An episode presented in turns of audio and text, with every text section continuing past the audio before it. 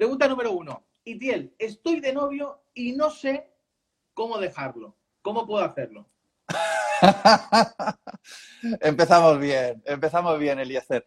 Bueno, no sabría decirte exactamente cómo dejarlo, pero sí te puedo decir cómo jamás debes dejarlo. Empecemos por esto. ¿Cómo jamás debes dejarlo?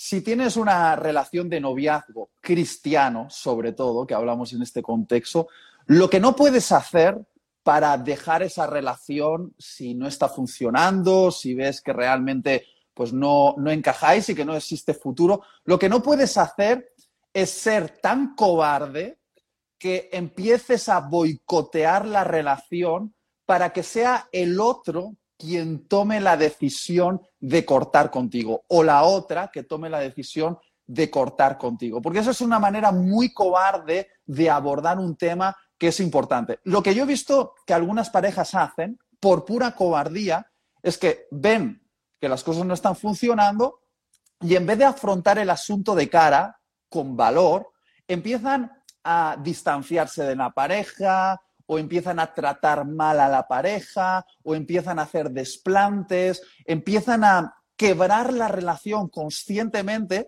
para que la otra persona se enfade y aprovechen el conflicto para justificar la ruptura. Y eso es una forma muy cobarde de afrontar el hecho de que mm, tú deseas parar una relación porque ves que no funciona. Entonces, ¿cómo abordar este asunto? Yo creo que los cristianos, cuando vemos que las cosas no están funcionando, tenemos que sentarnos con nuestra pareja, jamás por WhatsApp, jamás por teléfono, no. Esto es un asunto que hay que abordar cara a cara, mirando a los ojos y decir, oye, has sido una persona muy importante en todo este tiempo, hemos intimado, hemos compartido cosas que son valiosas.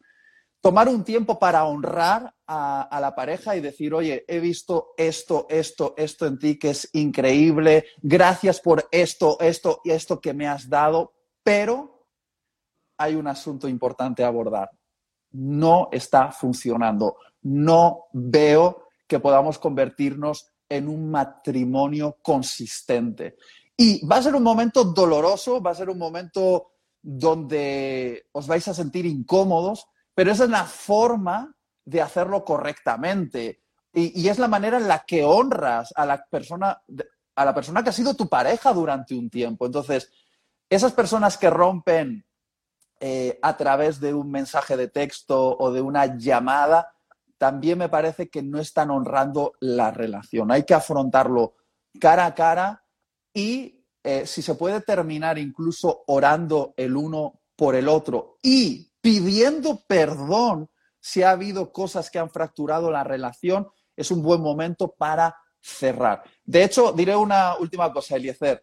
Eh, muchas veces aconsejando a parejas que acababan de romper y que lo habían hecho eh, de una manera equivocada, faltándose al respeto, aún con la relación rota, yo he recomendado a esa persona que escribiese una carta honrando a su pareja, honrando el tiempo vivido y pidiendo perdón por el dolor causado. Entonces, yo creo que los cristianos no solo tenemos que marcar el estándar de hacer las cosas bien, dentro del noviazgo, guardando pues la pureza sexual y, y, enfocándonos en lo que realmente es importante, que es conocer el alma de la otra persona, sino que también nuestro estándar tiene que estar elevado en la manera en la cual terminamos una relación. ¿Se, ¿se entiende lo que quiero decir? Sí, sí. Eh, creo que mejor ser valiente y vivir una vida feliz que ser un cobarde y vivir una vida infeliz, porque es mm. a lo único que te va a llevar. Segunda pregunta, Itiel. Itiel, estoy enamorado, estoy enamorado o me he enamorado de alguien que no lo está de mí. ¿Cómo puedo cerrar capítulos? a ver, a ver, a ver. Bienvenido a la vida real. Porque seamos claros, Eliezer, todos o generalmente todos, cristianos y no cristianos, a lo largo de nuestra vida, sobre todo en las etapas más tempranas de la vida, en la adolescencia, en la juventud, nos enamoramos de alguien que no nos corresponde. Eso es así. Y forma parte eh, del crecimiento asumir que no vas a ser correspondido en algunos casos. Hay personas que tienen tanto miedo a que alguien les rechace que nunca toman el valor de intentar cortejar a alguien que, que les gusta. Y yo siempre digo, mira, el amor requiere riesgo. Y en ese riesgo existe la posibilidad que después de intentar cortejar a alguien, esa persona te rechace, te diga, oye, pues no siento lo mismo. Y hay que asumir que es así. Yo, por una parte, diría dos cosas para contestar a esa pregunta. Lo primero es que no hay que rendirse a la primera. Es decir, si una persona te dice, voy, voy a decirlo sobre todo desde el contexto que más conozco, ¿no? Chico, chica. El chico está intentando cortejar a una chica y la chica dice, hey, hey, hey, mm, a mí no me gustas. Aún así, yo animaría al chico a persistir en el cortejo una temporada. Porque cuántas veces y cuántas historias conocemos de matrimonios donde la mujer dice, ¿sabes qué? A mí al principio eh, mi marido no me gustaba, pero fue tan persistente me cortejó de tal manera que finalmente empecé a sentir eh, amor por él. Entonces yo creo que hay una etapa para persistir, pero obviamente después de una serie de rechazos, yo, yo no sabría decirte el número exacto, hay un momento en el que uno tiene que parar. Y parar duele, porque de alguna manera tu, tu deseo no está siendo correspondido. En ese caso, eh, para pasar eh, página, yo recomiendo mm, crear distancia saludable con esa persona que despertaba en ti pues esos sentimientos de enamoramiento. Es decir, dejar de consultar sus redes, eh, intentar no toparte con ella en los mismos lugares, dejar de, escribir mensajes por WhatsApp. Es decir, tienes que desenamorarte. Ahora, lo que, lo que quiero mm, asegurar a todos los enamorados despechados, a todos los enamorados que han sido rechazados, es que el tiempo ayuda a sanar el corazón. De verdad lo digo. ¿Cuántas veces te has enamorado de alguien en la adolescencia, en la juventud, que te ha rechazado y has dicho, es que es el amor de mi vida, es que nunca voy a encontrar a alguien así? Y un año después o dos años después has conocido a otra persona que realmente, realmente era la persona indicada. Y te has dado cuenta de que todo lo demás que habías sentido en el pasado fue pasajero. Porque el enamoramiento es exactamente eso, es, es una etapa pasajera en el, en, el, en el alma y en la química del cuerpo. Y cuando estamos ahí, sentimos que no hay otra cosa, no hay otra cosa. Pero realmente incluso después de ser rechazado, existe esperanza y, eso te lo va a decir pues cualquier persona que ya haya caminado por este proceso de enamorarse y no ser correspondido. ¿Me, explico con claridad? Por aquí en el chat ponen que acabas de darles la justificación perfecta a los intensos. Hombre, yo pienso que hay que ser un poquito, un poquito intenso al principio, pero hay que saber interpretar cuando ya te han dicho siete veces que no, definitivamente siete, el número de Dios, ya hay que dejarlo ahí, ¿no? Hay que dejarlo ahí.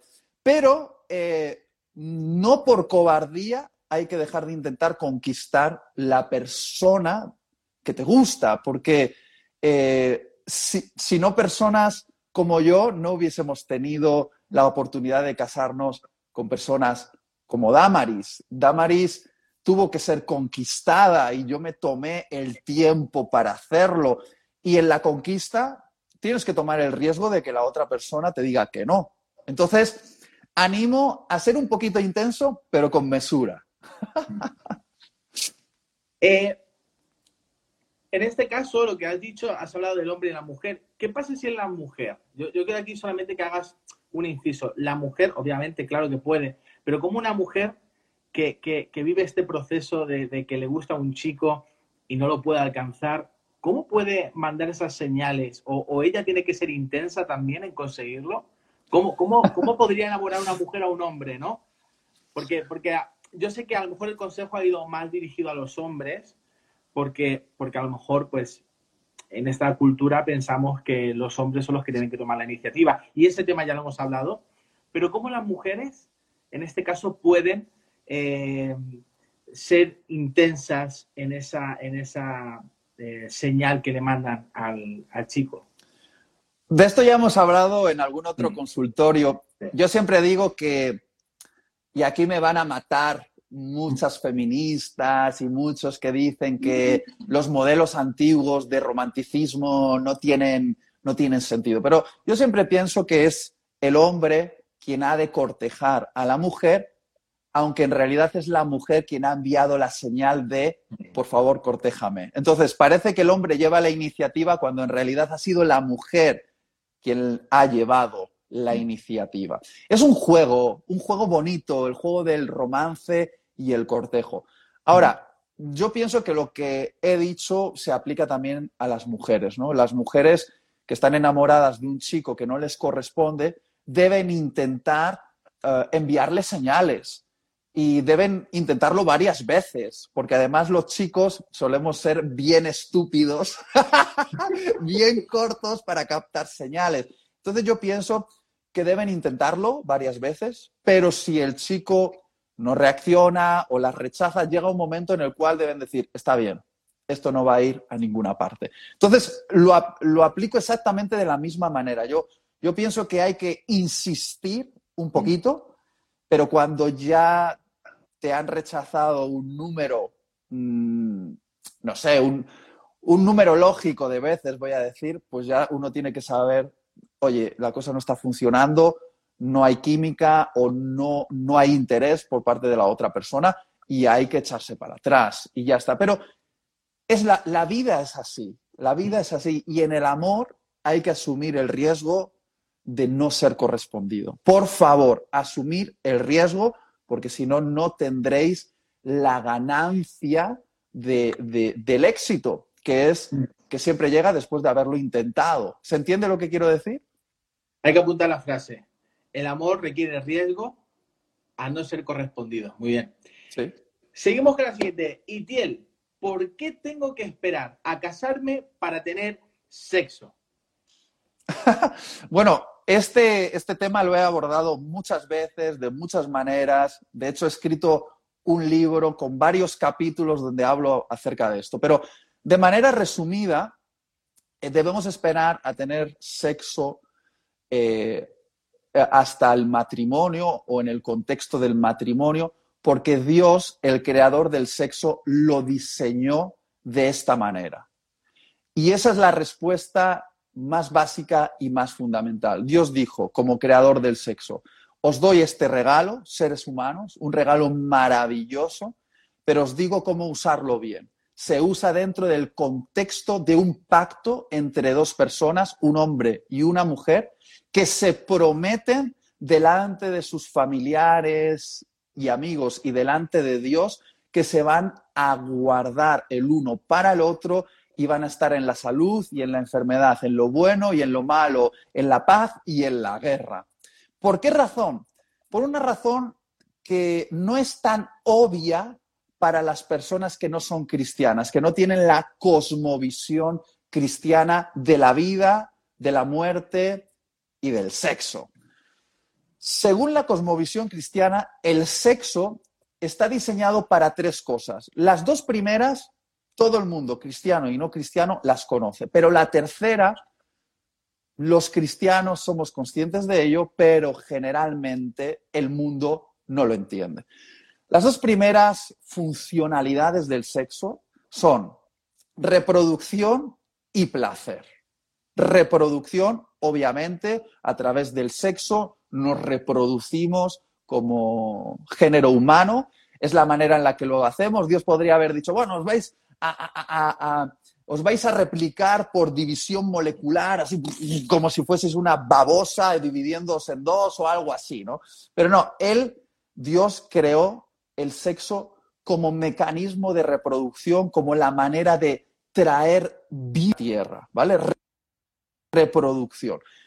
En segundo lugar, placer, es decir, Dios, eh, que es el Dios creador del placer, porque todo nuestro cuerpo es sensible al placer, es decir, Dios nos ha dado eh, placer para degustar sabores en la, en la boca y Dios se deleita en que disfrutemos de la gama increíble de sabores que Él ha creado y sentimos placer cada vez que nos metemos un alimento en la boca y percibimos los sabores. Es decir, Dios es el creador del placer. Entre otros, nos ha dado el placer sexual. Mm, por ejemplo, eh, Dios le ha dado el glande al hombre y el clítoris a la mujer, cuya función principal y única es generar placer, dar placer sexual. ¿Por qué? Porque Dios es el Dios del placer. Pero claro, eh, Dios ha, determinado que ese placer debe ser disfrutado dentro de un contexto concreto, que es el matrimonio. Y todo el mundo sabe que el sexo sirve para reproducción y para placer, pero los cristianos sabemos, además, que sirve para una tercera cosa, que es para unir dos almas. Y quiero ser bien enfático con esto porque es algo precioso pero también peligroso. En el acto sexual, según la Biblia, el alma del hombre y el alma de la mujer se funden y se hacen uno. Esto está impregnado en, la verdad bíblica desde Génesis hasta Apocalipsis. Hay algo místico, espiritual, que ocurre en la unión sexual, el alma del hombre y el alma de la mujer se hacen uno y se convierten en el contexto del matrimonio en la mejor representación de lo que Dios es en su unidad. Eh, de la unidad de la Trinidad se refleja en la unidad que surge dentro del matrimonio. De hecho, la palabra uno, usada en Génesis, cuando dice que el hombre y la mujer se hacen uno, es la misma palabra en hebreo que se utiliza eh, cuando se dice de, oye Israel, vuestro Dios es uno. Es decir, hay una unidad, aunque sabemos que nuestro Dios eh, es una unidad, pero dentro de una trinidad. Es algo complejo de entender para la humana. Dios sigue siendo uno a pesar de que es la manifestación de tres personas. De la misma manera, la pareja en el matrimonio son uno, aunque siguen siendo de alguna manera dos. ¿Se, me entiende? Entonces, en la unión sexual ocurre esa unión y Dios sabe que la unión de almas es algo tan profundo que tiene que ser preservado dentro del contexto de, un pacto matrimonial. Porque cuando tú unes dos almas, de la misma manera que cuando fundes dos metales, si lo rompes, siempre va a haber fractura en un lado y en otro. Trocitos de uno se quedan pegados en el otro y trocitos del otro en el uno. Hay una fractura, hay un dolor y queda dañado eh, eh, cada individuo. Hay tanto saltar de cama en cama, se rompe en el alma. Y al principio no parece muy visible, pero sexo sin pacto matrimonial es la manera más dramática de hacerte daño en el alma, porque el sexo está diseñado con alguien más. Y aunque tú digas, no, para mí el sexo no significa nada, yo me acuesto con esta y luego con la otra, y para mí solo es placer. No, no, no, no, no. Aunque tú no lo veas, en lo espiritual, tu alma se está fundiendo con el alma de otra persona. Y al romper eso, hay una ruptura en el alma que permanece. Claro, las heridas en el cuerpo se ven rápidamente, las heridas en el alma se, tarda un poquito más en percibir, pero hacen mucho daño y son muy reales. Eh, eh, por esa razón, Dios ha diseñado el sexo para el contexto del matrimonio. ¿Por qué? Porque en la reproducción nos aseguramos que la nueva va a tener una familia, un padre y una madre que van a proteger esa nueva vida y le van a dar todo lo que necesita, porque esa nueva vida necesita un padre y necesita una madre. Placer un placer que se disfruta y es mejor entre dos personas que se conocen durante años o durante décadas. El mejor sexo no es el de los jovencitos que se han conocido en una noche loca en una discoteca, es de ese matrimonio que lleva 20, 30 años casados. Ese es el mejor sexo de todos, porque es sexo con intimidad, se conocen. Y finalmente, unión de almas. Tú sabes, Eliezer, y sé que lo sabes, porque lo sabemos todos los que tenemos matrimonios eh, de varios años. Algo pasa entre nuestra esposa y nosotros. Es como que hay una unión de almas que casi en la distancia se puede percibir algo. Damaris en algunos momentos eh, en la distancia me ha, llamado, me ha enviado un mensaje y me ha dicho, Itiel, ¿te está pasando algo porque he sentido algo?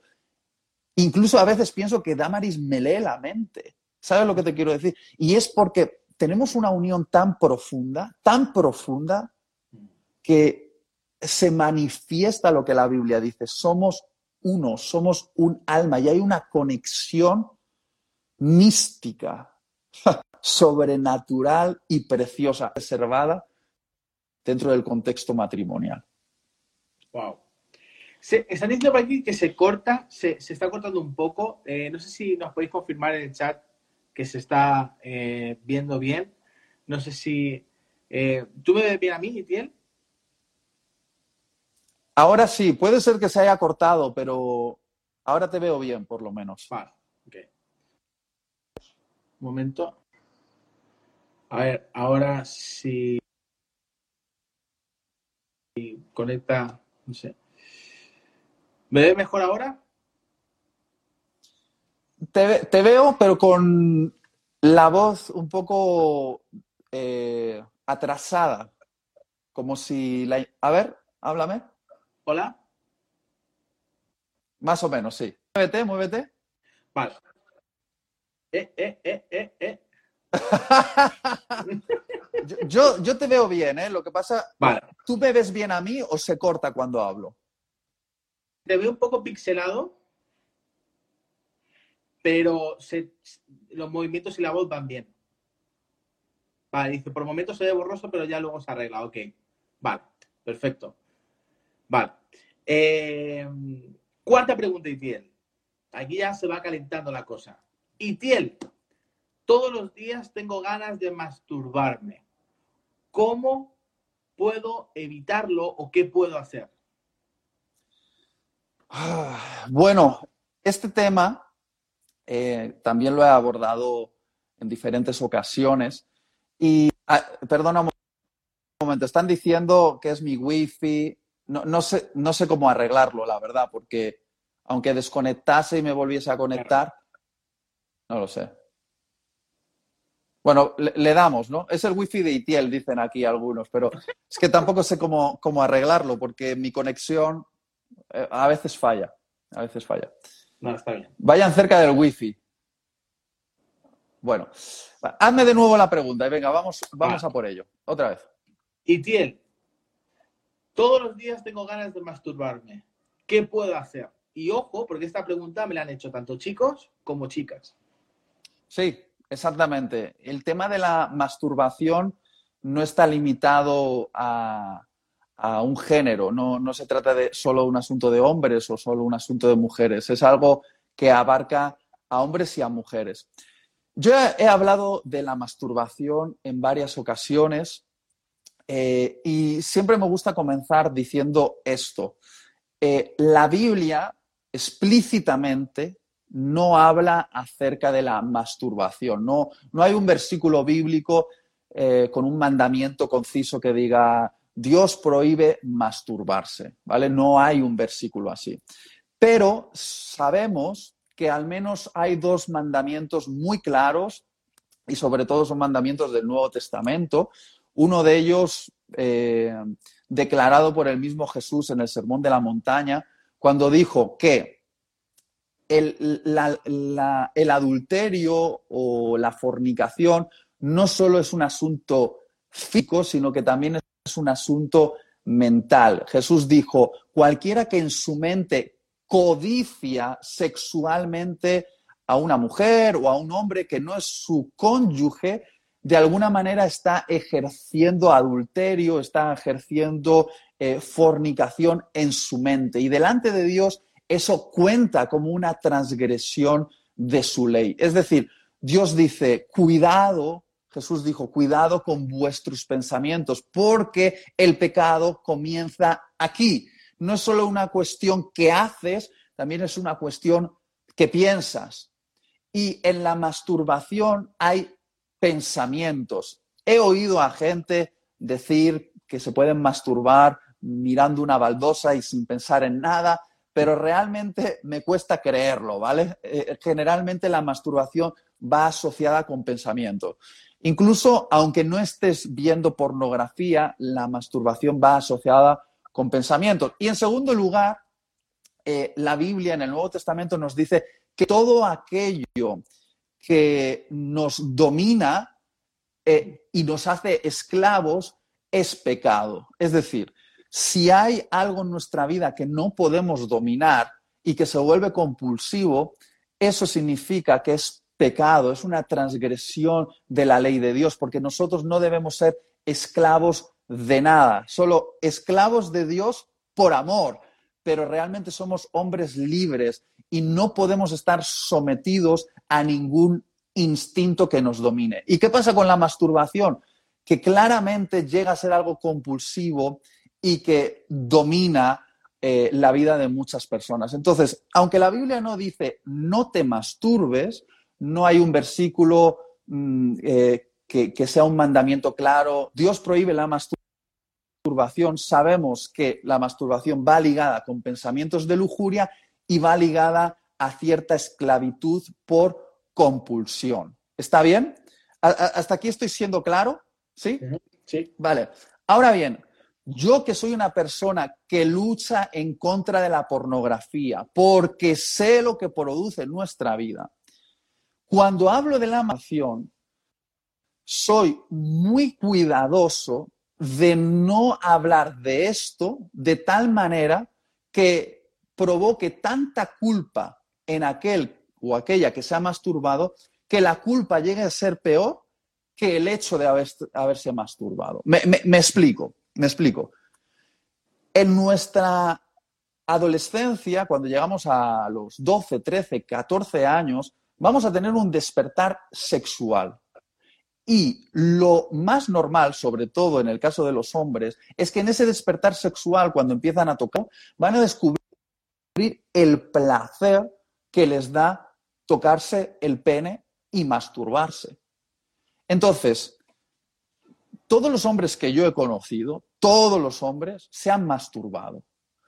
Y la cuestión es, la cuestión es que de la misma manera que con el tiempo maduramos y la madurez implica tomar dominio sobre ciertas áreas de nuestra vida, la madurez también implica tomar dominio sobre nuestro deseo de masturbarnos. Me voy a explicar, me voy a explicar. Cuando eres un niño, cuando eres un niño, quieres comer helado a todas horas. Y si te pusiesen delante de ti en una mesa chocolates, helados y dulces, cuando eres un niño, guiado por el instinto, sin control, sin tomar dominio sobre tu deseo, te vas a comer todos los dulces que quieras. Y luego vas a tener un dolor de, de tripa horrible. ¿Está bien? ¿Qué pasa cuando crecemos? Que seguimos deseando comer los helados, los chocolates y los dulces que nos han puesto sobre la mesa. Pero como tenemos madurez de carácter, sabemos decir no a nuestro deseo por algo que consideramos que es superior, que es tener, por ejemplo, una buena alimentación, una alimentación equilibrada. Con el deseo sexual ocurre exactamente igual. Cuando somos adolescentes y empezamos a tocar nuestro cuerpo, es normal que los adolescentes se masturben, pero hay que ayudarles a entender que es un área de su vida que deben eh, poner bajo dominio. Por madurez de carácter y madurez espiritual, deben entender que la masturbación no es algo que necesitan, es algo que desean, pero no lo necesitan. De la misma manera que si, si mi hija me dijese, es que necesito chocolate, necesito chocolate, necesito chocolate, yo le diría, no, no lo necesitas, lo deseas. Es cierto que necesitas comer, pero no necesitas chocolate. Necesitas comer, necesitas alimentarte. El chocolate es algo que deseas. De la misma manera, la masturbación es algo que necesitamos. Esta gente que dice, no, es que si no te masturbas se te explotan los testículos, por ejemplo. Nada que ver. Es decir, tú puedes vivir sin masturbarte, porque no lo necesitas. Lo deseas, pero no lo necesitas. ¿Y qué es lo que ocurre con la masturbación? Es que la única manera de tomar dominio sobre nuestro deseo sexual es a través de la disciplina. Te voy a poner ejemplos. De la misma manera que, que yo deseo eh, tirarme en el sofá y ver serie tras serie sin control, o comer dulces sin control, o yo qué sé, eh, dejarme llevar por mi, mi, propio, mi propio orgullo sin control y faltar al respeto. Es decir, esas cosas que yo deseo instintivamente, llega un momento en el que por madurez de carácter o madurez cristiana, yo me doy cuenta de que tengo que tomar dominio. Que no me apetezca levantarme de la cama, me levanto. Aunque no me apetezca eh, comer sano, como sano. Aunque no me apetezca hacer ejercicio, hago ejercicio. Aunque no me apetezca comportarme con educación, me comporto con educación. ¿Por qué? Porque eso es señal de madurez. Una señal de madurez es disciplinarse.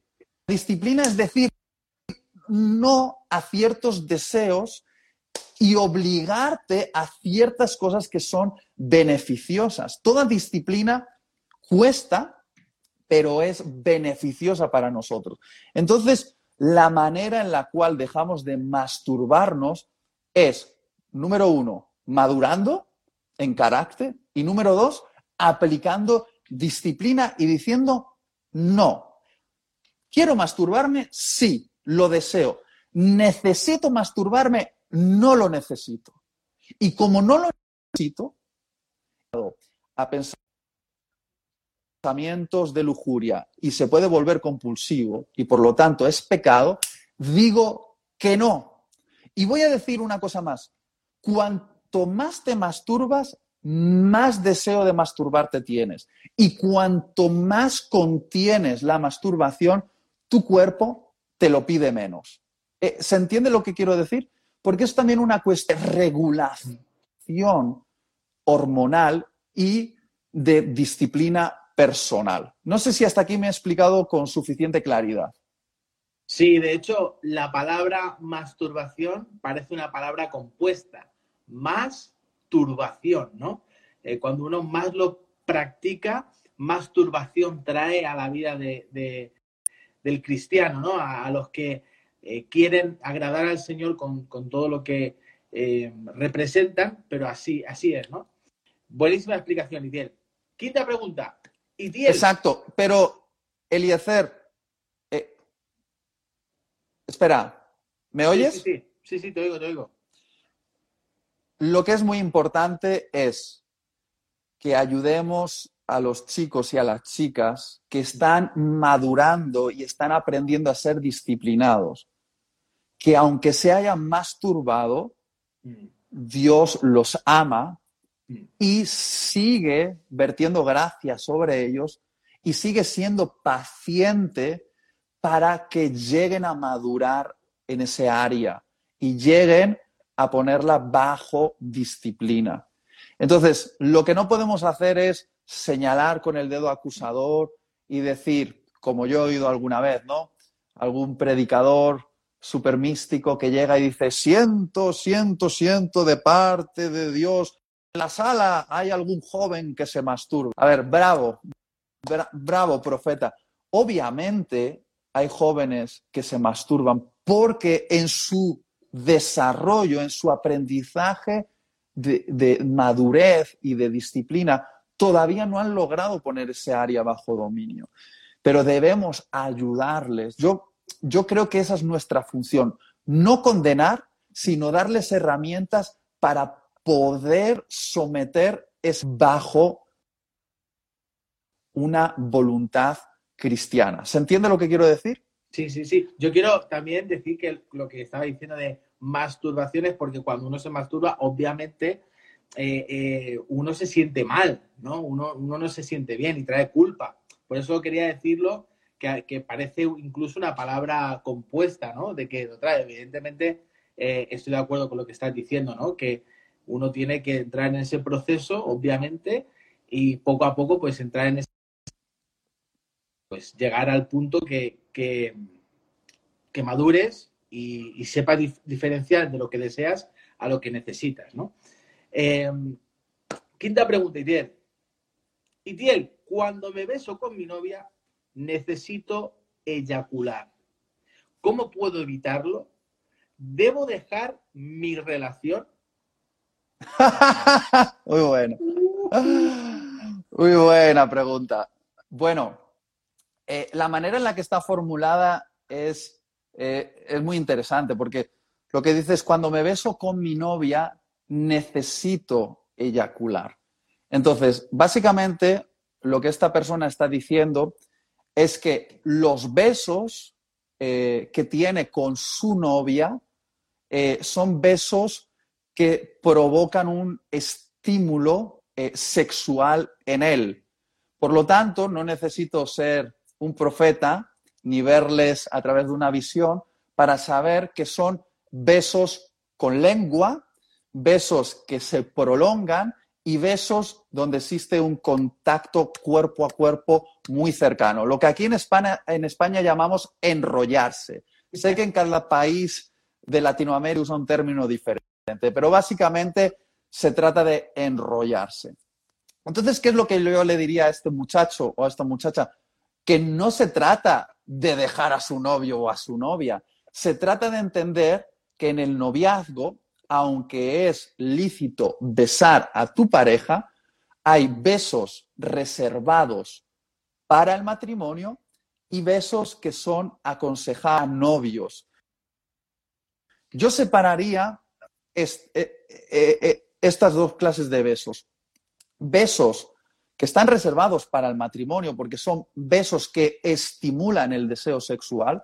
Es decir, todo matrimonio te va a decir lo mismo que te voy a decir yo. La relación sexual comienza besándose. Es decir, mi esposa y yo, eh, para comenzar una relación sexual, comenzamos con caricias y besos. Y besos prolongados, con lengua y y besos que estimulan desde aquí al resto del cuerpo. Porque hay una conexión entre la boca y la lengua el pene y la vagina. Si calientas aquí arriba, se calienta aquí abajo. Entonces, toda relación sexual comienza con ese tipo de besos. Esos besos son como los preliminares para el acto sexual. En el noviazgo, desde la cosmovisión cristiana, en el noviazgo relaciones sexuales. Pero la cuestión es que algunos piensan que la relación sexual solo es la penetración. Y yo he hablado muchas veces de esto, que la relación sexual no es solamente meter el pene dentro de la vagina. La relación sexual comienza antes. Por lo tanto, me atrevería a decir que hay ciertos besos, estos besos con lengua, prolongados, con contacto de cuerpo, que no son lícitos en el noviazgo. Han de reservarse para el matrimonio. Existe otra gama de besos que los novios se pueden dar. Besos en los labios, en las mejillas, besos de cariño, de afecto, de amor. Obviamente son besos que se contienen, contienen la pasión, porque sabemos que como novios deseamos a la otra persona, ¿vale? Pero en la manera en la cual eh, conseguimos eh, reservar la sexualidad para el matrimonio es poniéndole freno a nuestros besos. Tienen que ser besos que no sean preliminares del acto sexual. No sé si me he explicado con suficiente claridad.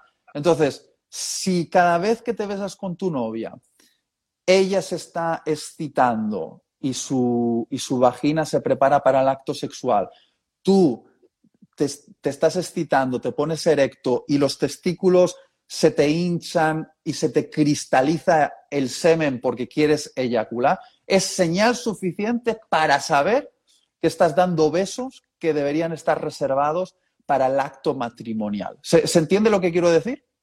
Más claro, como diría mi abuela, agua. Totalmente, Itiel, totalmente. Itiel, sexta pregunta. Tengo fantasías sexuales. ¿Cómo puedo deshacerme de ellas?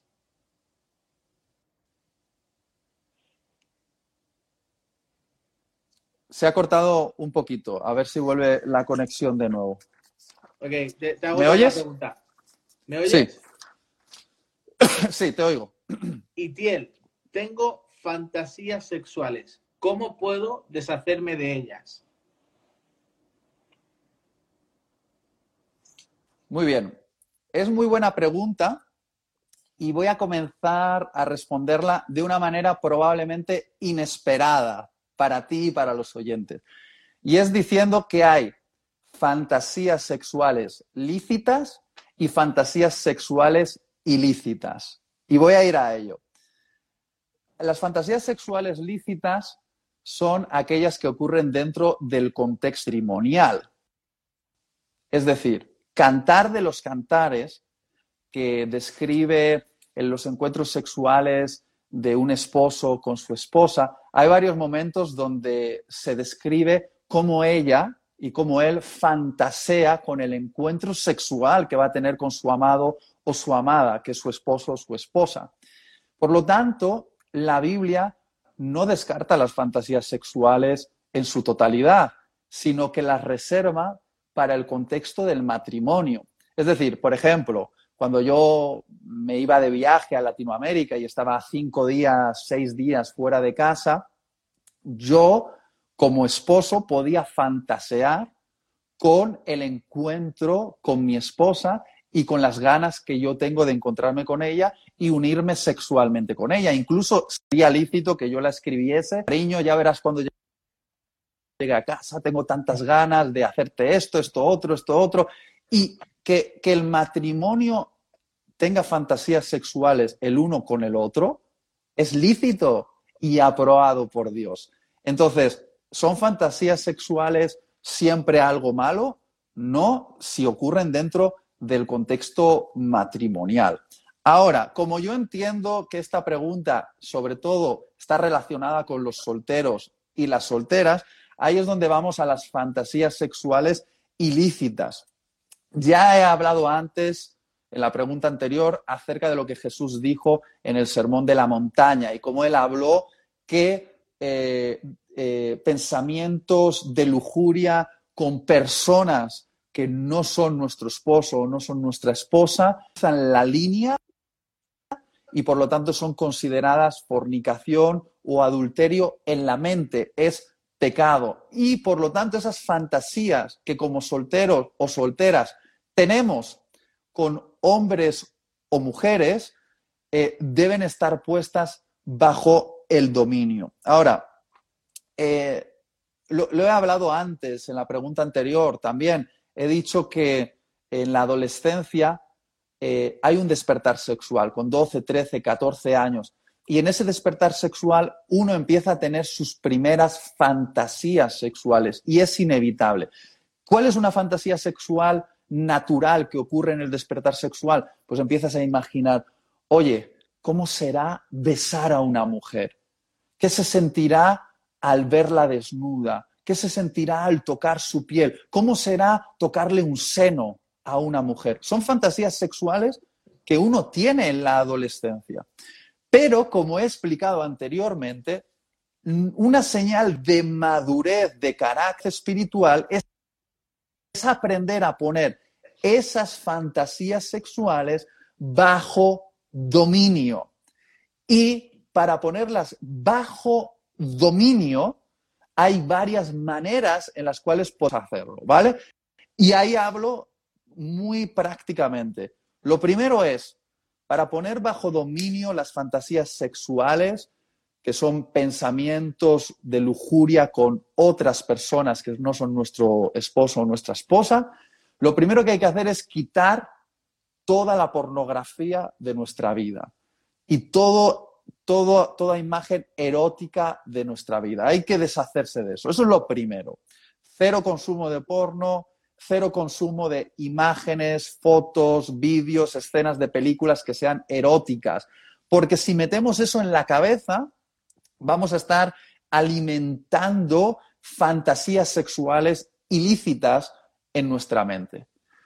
Número dos, hay que deshacerse de las malas conversaciones. ¿Por qué? Porque aunque no veas porno, si tú tienes conversaciones calientes con personas, estás incitando también a las fantasías. Entonces hay que deshacerse de conversaciones calientes, conversaciones que giran en torno al morbo sexual, que, son de doble intención. ¿Se entiende lo que quiero decir? Y en tercer lugar, como todos, a ver, porque esta es la gran batalla que tenemos en la mente, si yo de repente, en mi mente, empiezo a tener una fantasía ilícita con otra mujer, por algo que he visto, lo que sea, como hombre maduro, cristiano, que toma dominio sobre sus pensamientos y los de obediencia de Cristo, lo que haré es, número uno, paro ese pensamiento. En mi mente digo, no, paro. Número dos, reenfoco el pensamiento en otra cosa, rápidamente. Hay algunos aquí que dicen, agarra la Biblia y léela. Y parece, parece un consejo un poco infantil, pero hay algo muy sabio detrás de eso. Es que cuando tu mente se enfoca en algo diferente, y por ejemplo, cuando lees la Biblia, aunque lees un libro o te pones a pensar en otra cosa o enfocas tu pensamiento, ¿qué pasa?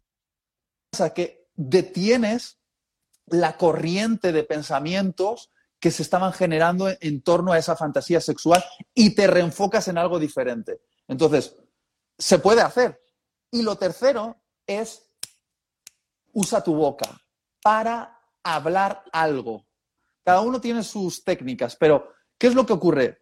Que lo que piensas está ligado con lo que dices. Entonces, imagínate que yo estoy en silencio, no sé, es de noche y empiezo a darle vueltas en mi cabeza a una fantasía sexual la paro y para ayudarme a reenfocar en pensamientos lícitos, lo que puedo hacer es poner palabras eh, en mi boca que lleven a mi pensamiento a la dirección correcta. Y puedo empezar a decir, no, soy un hombre cristiano, no voy a hacer esto porque amo a Jesús y porque esa mujer no, me, no es mi esposa, es ilícito que haga esto y declarar algún texto bíblico o alguna verdad. Y cuando tú empiezas a usar tu boca, pones palabras, tu mente va detrás de lo que dices y te reenfocas. Y si aún así no es suficiente, te pones de pie, abres los ojos eh, y, vas a hacer algo diferente. Te, echas agua en la cara o enciendes la televisión y ves otra cosa o agarras un libro y empiezas a leer o, o haces un esfuerzo en enfocarte en algo diferente. ¿Se, entiende lo que quiero decir? Totalmente, totalmente. Es así, Tiel. Séptima pregunta. Enlazado a esto, Itiel, ¿tener sueños húmedos es pecado? ¡Wow! Muy buena pregunta. Eh, déjame contestar a esa pregunta con otra pregunta. ¿Tener pesadillas es pecado? ¿Qué me dirías tú, Eliezer? Hoy he tenido una. No, yo creo que no. Pecado tener una pesadilla.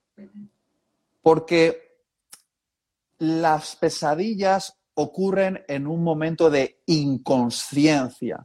Y para pecar se requiere voluntad, ¿vale? Entonces, el planteamiento de la pregunta de ¿es pecado tener sueños eróticos, o llámalo como quieras, pues si tener pesadillas está fuera de tu control, ocurre en la inconsciencia y no lo consideraríamos pecado, y fíjate que en las pesadillas realmente puedes, pueden ocurrir cosas horribles, cosas que no están dentro de la voluntad de Dios, y, por eso se llaman pesadillas, ¿no?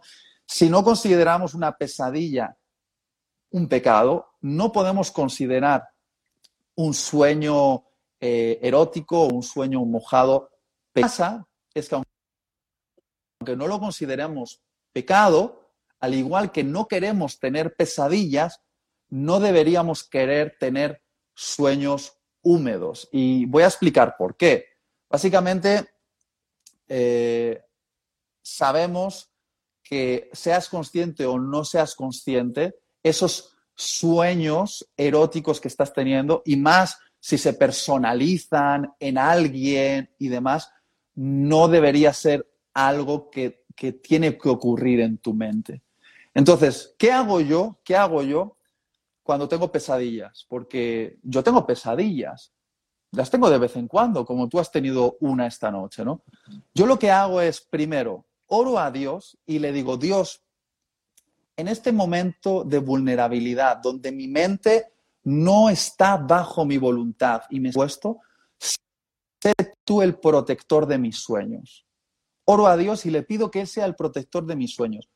Número dos, considero si antes de dormir o durante el día yo he estado metiendo en mi mente cosas que detonan esa pesadilla. He visto una película de miedo, o me he expuesto a una imagen muy turbia o, fea o de impacto, ¿vale? Y si es así, tomo la decisión de no meter eso en mi cabeza y no meterlo además justo antes de dormir, porque lo que hace dormir te va a acompañar en los sueños, cuidado. Y tres, valoro si hay algo en mi vida que se está conectando con esa pesadilla. ¿Por qué? Porque a veces cuando uno tiene estrés, y se ha metido en, una actividad desenfrenada, sentir ansiedad, tiene pesadillas que están ligados con esa ansiedad. Es decir, mucha gente, yo recuerdo que en un tiempo atrás yo tenía una pesadilla donde iba conduciendo un coche y iba a alta velocidad y de repente había un precipicio y yo intentaba frenar, frenar, frenar, frenar y no funcionaba el freno. Y básicamente me despertaba porque me estaba cayendo por el precipicio. Y se lo comenté a una persona y, me preguntó acerca del estrés en mi vida en esa temporada. Y la verdad es que estoy muy estresado en esta temporada. Y, y, ella, esa persona me ayudó a interpretar el sueño como estás tan estresado que sientes que estás perdiendo el control de las cosas en tu vida y eso se manifiesta a través de ese sueño en el cual tú quieres tomar el control del coche, pero no te funciona el freno y te caes por el precipicio. Y es como en tu inconsciente estás interpretando algo que estás viviendo. Entonces, e, e, ese sueño te puede ayudar a interpretar que algo malo o algo desordenado está pasando en tu vida. Lo mismo que he dicho con las pesadillas se aplica con los sueños eróticos o los sueños húmedos. ¿vale? Pido a Dios que sea el protector de mis sueños. Tengo mucho cuidado de qué estoy metiendo en mi cabeza, obviamente porno fuera, películas eróticas fuera, no ver imágenes. Y tres, valoro si hay algo en mi vida que está detonando eso. No sé, estoy eh, teniendo conversaciones o mirando mujeres o lo mismo que ha aplicado con las pesadillas, se aplica con los sueños húmedos, eróticos. Pero yo no digo que es pecado, yo digo que tenemos que tomar dominio sobre esto y como ocurre en nuestra inconsciencia, lo único que podemos hacer es tomar dominio sobre las cosas que hacemos cuando estamos conscientes. ¿Se, entiende?